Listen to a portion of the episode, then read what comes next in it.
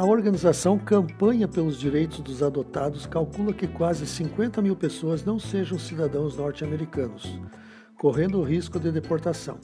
Trata-se de pessoas levadas por casais norte-americanos aos Estados Unidos, mas nunca registradas a fim de receberem a cidadania permanente.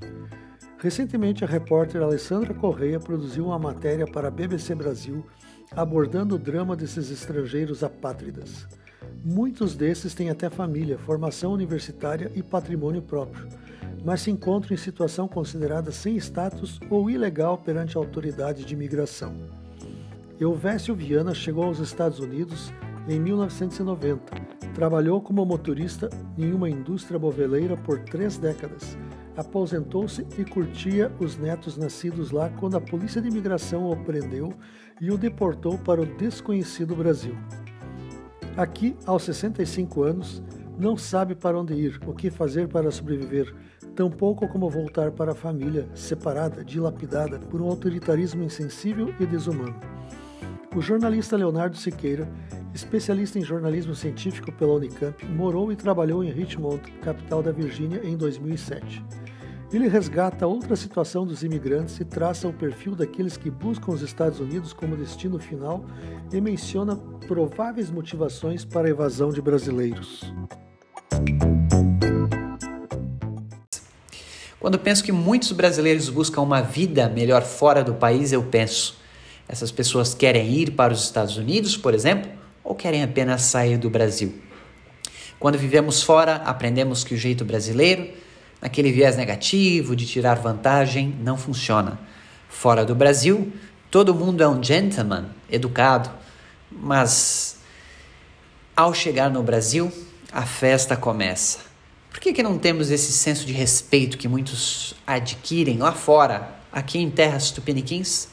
A grama do vizinho é sempre mais verde? Aliás, o verde deveria estar na nossa bandeira, mas a grama gringa é sempre melhor.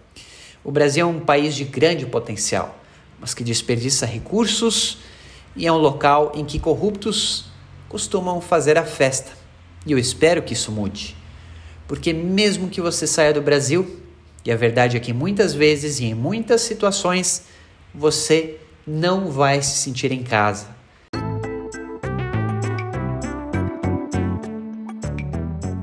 Para Siqueira, a tentativa de se empregar o jeitinho brasileiro não funciona nos Estados Unidos. Em algum momento, essa atitude receberá efetiva resposta. Se vier a qualquer país, especialmente aos Estados Unidos, de forma irregular ou ilegal, o sonho pode virar um pesadelo. É uma prisão de portas abertas. Você não faz parte da sociedade e vive com constante medo de ser deportado.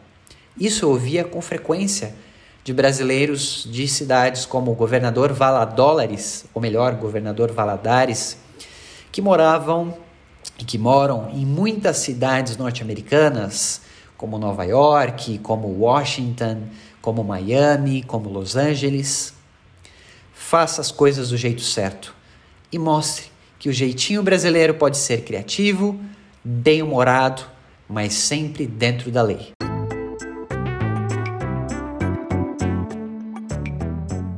Seja por motivos legais ou não, mesmo quem trabalha duro para conseguir se manter e aguardar com esperança o sonho da permissão de atividade e moradia autorizadas, a lei norte-americana se mostra implacável.